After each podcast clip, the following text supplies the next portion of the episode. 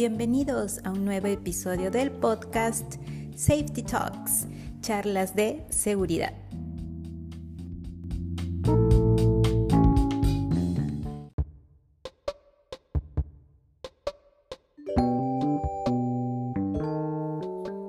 Muy bien, nuestra charla de hoy es zapatos de seguridad. Bien, entonces todos sabemos que para toda actividad debemos de utilizar un calzado que sea acorde para esa actividad. Entonces, por ejemplo, si yo hago caminatas, pues debo de colocarme un calzado que sea flexible, que sea cómodo, para que yo pueda hacer esa caminata.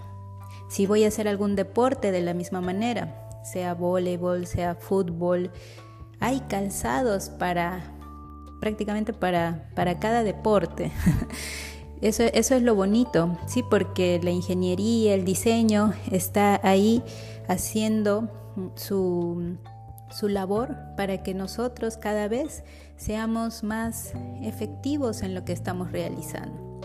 Y por su lado tenemos a los zapatos de seguridad. Estos zapatos de seguridad van a proteger mis pies cuando estoy en un ambiente de trabajo con exposición a ciertos riesgos, por ejemplo, a los golpes, incrustaciones, porque puedo pisar quizás algo punzo cortante, puede ser un clavo, ¿sí? impactos, puede caer algún objeto, ¿sí? caída de objetos y lastimar mis pies.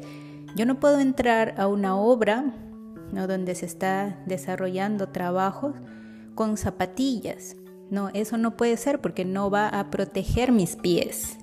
Bien, entonces eso está prohibido, ¿no? Asistir sin tu zapato de seguridad y con cualquier otro tipo de calzado, ¿no? Como dijimos al inicio, para cada lugar y para cada actividad hay un calzado acorde. Bien, entonces, ¿qué características debe de cumplir este zapato de seguridad? Para eso tenemos la ISO 20345. Ustedes la pueden buscar ahí en Google y les va a salir cuáles son las características que debe de cumplir un calzado de seguridad. Primero, pues debe ser cómodo y flexible, ¿no? Imagínense, uno no puede estar trabajando como si fuera un robot, ¿sí? Entonces debe de ser cómodo para que yo pueda movilizarme. Bien, debe de tener una punta dura, metálica. En la mayoría de los casos es acero, ¿sí? Entonces debe de proteger mis dedos, ¿sí? Eh, las dimensiones y demás, pues eso está en la norma ISO. Pero, ¿cuál es la función de esta punta metálica? de proteger contra impactos. Bien, ¿qué más? Debe tener una suela antideslizante porque podemos nosotros estar trabajando en algunas situaciones y no podemos resbalarnos. Así que la suela debe permitir que yo no me resbale. Bien, y en casos si yo trabajo para el sector eléctrico, pues esta suela debe ser antiestática. Ahora, ¿qué otra cosa más debe de cumplir? Que debe ser resistente a la perforación. Bien, habíamos mencionado que en un ambiente de trabajo pues pueden haber ciertos elementos en el suelo y yo un poco distraída, distraído, no veo bien y piso algún clavo por decir. Entonces, este zapato debe ser lo suficientemente resistente a que no se perfore y me cause daño al pie. ¿Qué otra característica? Resistente al agua. Sí hay también niveles de resistencia. Sí hay algunos que son totalmente efectivos ante el agua, entonces no va a pasar agua. Y hay otros que va a mojarse un poco. ¿sí? Entonces hay, hay diferentes resistencias al agua dentro de los zapatos de seguridad. Pero si yo voy a trabajar en un ambiente donde hay agua, entonces debo de utilizar los zapatos de Hebe. Y si puede haber algún impacto o caída de objetos también mientras estoy trabajando con algo de agua o líquidos, entonces debe también esta bota de jeve tener una punta de acero. Bien, eso sí, recuérdenlo, por favor. Ahora, una pregunta también que alguna vez me hicieron fue, ¿cuánto peso es que debe resistir este zapato de seguridad? Es decir, ¿cuánto esta punta metálica de acero u otro material eh, resiste? ¿Mm? Entonces también en la norma indica que debe resistir la caída de, un objeto de 20 kilos a un metro de altura. Bien superiores o más kilos y, alturas superiores, pues definitivamente va a causar daño o se va a deformar.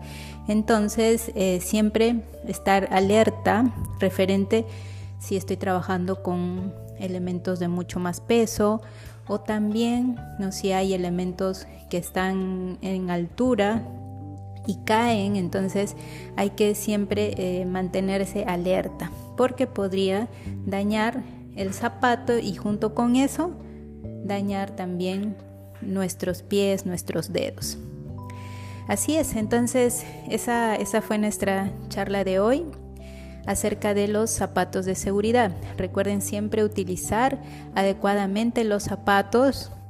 En el momento que se dañan, deben de eh, avisar, avisar al personal de seguridad para el cambio. Y también, también, ¿qué es lo que tenemos que hacer? Es cuidar, cuidar nuestros implementos. Eso lo venimos mencionando en todas las charlas acerca de darle un mantenimiento, siempre limpiar, limpiar, mantenerlos aseados, nuestros zapatos. Luego, si hay alguna situación, se rompe o algo, pedir el cambio. Bien, utilizar nuestra talla. Si no está bien que utilicemos una talla menor o, o una talla más grande, eso no, por favor, eso no está permitido, porque si no, forma parte, ya saben, del peligro y eso no podemos hacer. Muy bien, entonces ahora sí, terminamos nuestra charla con el lema, yo hago seguridad por convicción, no por obligación. Nos vemos mañana. Chao, chao.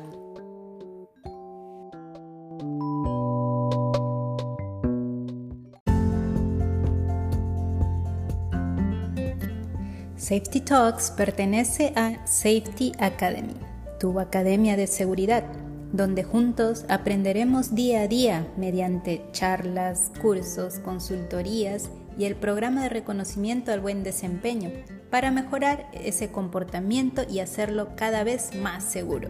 En Safety Academy encontrarás las herramientas y recursos necesarios para afianzar esa cultura de seguridad. Síguenos en nuestras redes sociales como Safety Academy PG de Patricia Guillén, tu ingeniera de seguridad que te acompaña día a día.